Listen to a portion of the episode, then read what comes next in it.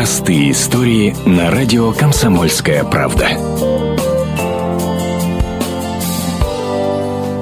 Семья Городянских из Луганской области после двух артобстрелов решилась покинуть родину и уехать в Россию, в Сибирь.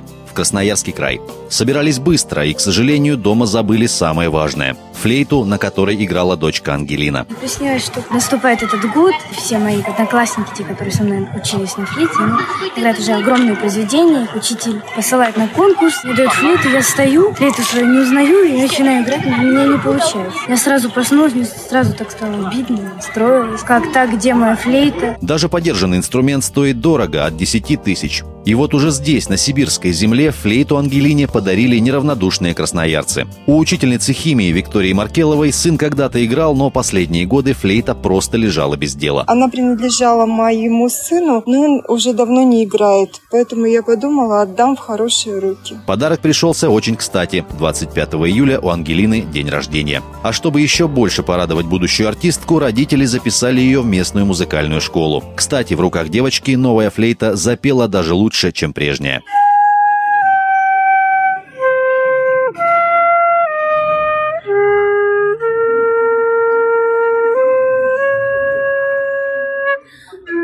Светлана Валиулина, Мария Ананова, Ренат Каримулин, Комсомольская правда, Красноярск.